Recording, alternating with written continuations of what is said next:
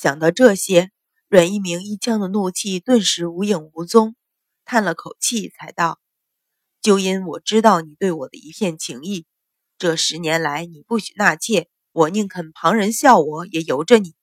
可今日的事，你总该将事情搞清楚才对。就那样贸贸然打上门去，当着那么多朝中大臣，让我如何下台？”秦氏自知理屈，闷了片刻，咬牙道。都是锦儿那个贱婢，一手在岸上一拍，起身唤道：“来人，将锦儿给我唤来。”锦儿自从秦氏走后，便坐立不安，一心想着自己立下大功，等着封赏。此刻听到丫头来传，忙整了整衣衫，撩了撩鬓发，喜滋滋地跟着小丫头向前院来。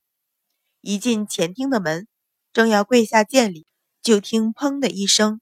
一只茶杯摔碎在脚下，秦氏暴怒的声音大喝：“把这贱婢拖出去，给我狠狠的打！”锦儿吓了一跳，眼看两个妈妈挽起袖子向她走来，顿时吓得魂飞魄散，腿一软跪倒在地，顾不上双腿被碎瓷片割得生疼，西行着爬了两步，大声道：“夫人，奴婢做错了什么？请夫人明示。”也好让奴婢死个明白，做错了什么？秦氏冷哼，上前一挥手，啪啪两声，给了他两记响亮的耳光，厉声道：“你和我说，老爷将月娇那蹄子养成外室，还生了个儿子，今天满八岁。”锦儿被他两掌打懵，只觉得脸颊热辣辣的疼，万不料秦氏当着阮一鸣问出这句话来。这不是明摆着要他的命吗？胆怯地向一脸阴沉的阮一鸣望去一眼，又不敢否认，只得道：“是是是，奴婢，奴婢也是对夫人的一片忠心，一时嘴快，满心想要辩解。”见阮一鸣脸色更加阴沉，一惊住嘴。秦氏怒极气急，指着他骂道：“你这贱人安的什么心？这般胡说八道！”让我去当着许多的朝中大臣丢脸。锦儿吃惊的摇头，结结巴巴道：“老爷并不常去那院子，若过了今日，又如何证明那是老爷的外室？自然是当场拿住。”你，阮一鸣怒极，上前一步，一脚将他踹翻在地，指着他问道：“这话你何处听来？就跑来混说给夫人听？”锦儿心中惊慌更甚，忙道：“是大小姐屋里的红莲、墨兰两个。我屋里的丫鬟怎么了？”随着一道清清淡淡的声音，阮云欢身穿一袭水纹八宝丽水裙，袅袅婷婷地走了进来，目光向跪在地上的锦儿一扫，一边俯身行礼，一边道：“女儿刚一回府，便听说母亲拘了我屋子里的丫鬟。”却不知这丫鬟犯了何事。秦氏冷哼道：“你屋子里的丫鬟犯错，难不成我便管不得？”阮云欢淡道：“母亲主理府中内务，丫鬟做错了事，母亲自己管得。只是既然是云欢屋子里的人，云欢自然要问一声。”阮一鸣见两人一见面便话不投机，不由头疼，摆手道。既然是云欢屋子里的人，便听听吧。转向锦儿道：“你说是大小姐屋子里的红莲、墨兰与你说的？”锦儿连声道：“是，千真万确是红莲说的，奴婢不敢撒谎。”阮云欢插口问道：“红莲和你说了什么？”说说。锦儿抬头向阮云欢瞧了一眼，咬唇低下头去，说道：“红莲说。”老爷在古井胡同养了外室，还生了生了个少爷，已经年满八岁。真有这样的事？阮云欢挑眉，瞧向阮一鸣，含笑道：“爹爹膝下无子，既然外头生了弟弟，理该接回入了宗谱才是，怎么任由流落在外？”阮一鸣见秦氏顿时黑了脸，不由连连摆手，说道：“这个贱婢满口胡言。”那哪是我的外室，分明是御史程大人的外室。程大人府中也是无子，这个外事程夫人是知道的，之所以没有接回府去认成姨娘，只因她，只因她，连说两句，后边那句只因她原本是我的侍妾，怎么也当着女儿说不出来，只得跳过，说道：“前些时太子府一案，程大小姐被贼人砍断一条手臂，程御史心情始终不好。今日这位程公子生辰。”他不过是想借着这个日子冲一冲晦气，方给一些知情的同僚下了帖子，大家不过过去坐坐，哪里知道，哪里知道，哪里知道被相国夫人搅局。阮云欢心里暗笑，脸上却不动声色，问道：“这又与我屋里的丫头有何关？”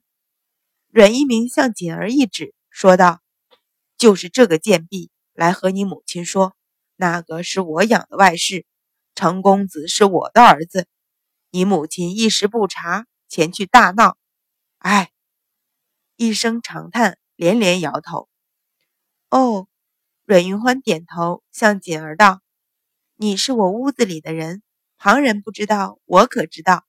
一向是不许你们离了后院，这等事你是如何知道？怎么又会牵扯上红莲？”秦氏最初的狂怒过去之后，头脑渐渐冷静，心中暗道：事情已经到了这个地步，倒不如顺手把红莲、墨兰除去，也好去掉这个死丫头的两名心腹。当下假装发怒，指着锦儿道：“是啊，这件事如何与红莲、墨兰扯上关系？你说出来，我给你做主。”锦儿听说月娇竟然是御史大人的外室。这一惊非同小可，可是到了这个地步，知道自己已经脱不了干系，正心里惊慌。一听秦氏的话，心中不由一动，只有将红莲、墨兰二人拖出来，才能减轻自己的罪过。大着胆子抬头，目光与秦氏一处，顿时知道主子的意图，将牙一咬，说道：“大小姐，此事奴婢是听红莲、墨兰二人说起。”二人确确实实说那是老爷的外室，古井胡同这个名儿，奴婢原先是不知道的，也是听他们说起。奴婢绝对没有胆子生安白造这等事。秦氏听他一口咬实，心底冷笑，转向阮云欢道：“云欢，虽然说你这几个丫头是老侯爷所赐，但他们造谣重伤主子，惹出这么大的祸来，也不能不罚吧？”阮云欢淡淡一笑，说道：“他们虽然是老侯爷所赐，但是既随着我来了相府，自然是相府的奴才。只是单凭锦儿一句话，就认定他们是造谣重伤，未免有失公平。有失公平。”秦氏冷笑说道：“那依你要怎么样？”阮云欢慢慢抿了口茶，抬头见阮一鸣皱眉向他望来，便浅浅一笑。说道：“便是刑部审案，也要给犯人一个辩驳的机会。依云欢之见，倒不如唤他们前来当面对质。”阮一鸣耳听着这事牵扯上阮云欢屋子里的丫鬟红莲、墨兰二人，不比锦儿，是阮云欢自顺城带来，可以说是他的心腹。如今扯出这两个人，恐怕阮云欢会一力力保。此时听说要换来对质。到时真的审了出来，倒也不怕他不认。当下点头道：“那便传来对质吧。”阮云欢点头，向清平道：“你去将他二人叫来。”清平躬身应命，退了出去。隔了片刻，果然将红莲、墨兰二人带来。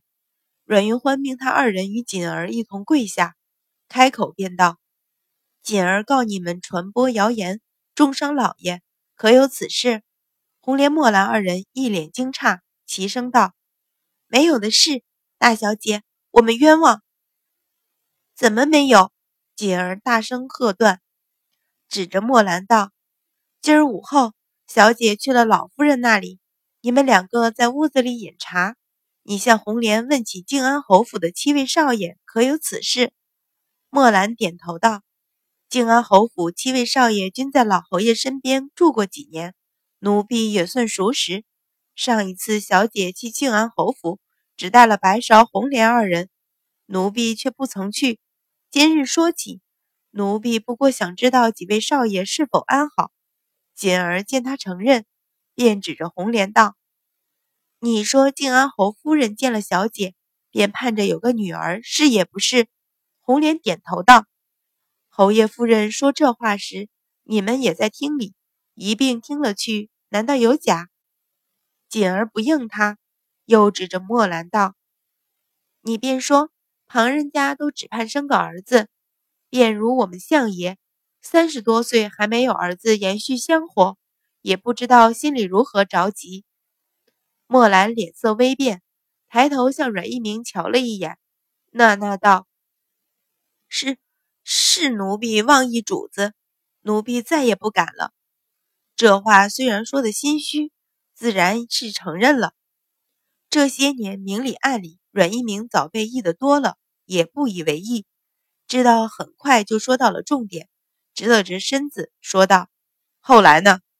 后来，锦儿一指红莲，大声道：‘红莲姐姐突然笑了起来，说老爷在古井胡同三十五号早已养着一名外室，也早就生了儿子，今天刚好是八岁生辰。’阮一鸣将脸一沉。”一双冷冽眸子直直望向红莲，红莲大惊失色，大声道：“不，不是，奴婢不曾说过。”转身过去，一双冒火的眸子直直瞪着锦儿，大声道：“锦儿，不过是那日你打破了小姐的花瓶，我说了你几句，你便怀恨在心，这样诬赖于我。”锦儿见他不认，忙大声道：“不，就是你，是你说的。”若不然，我又怎么知道什么古井胡同？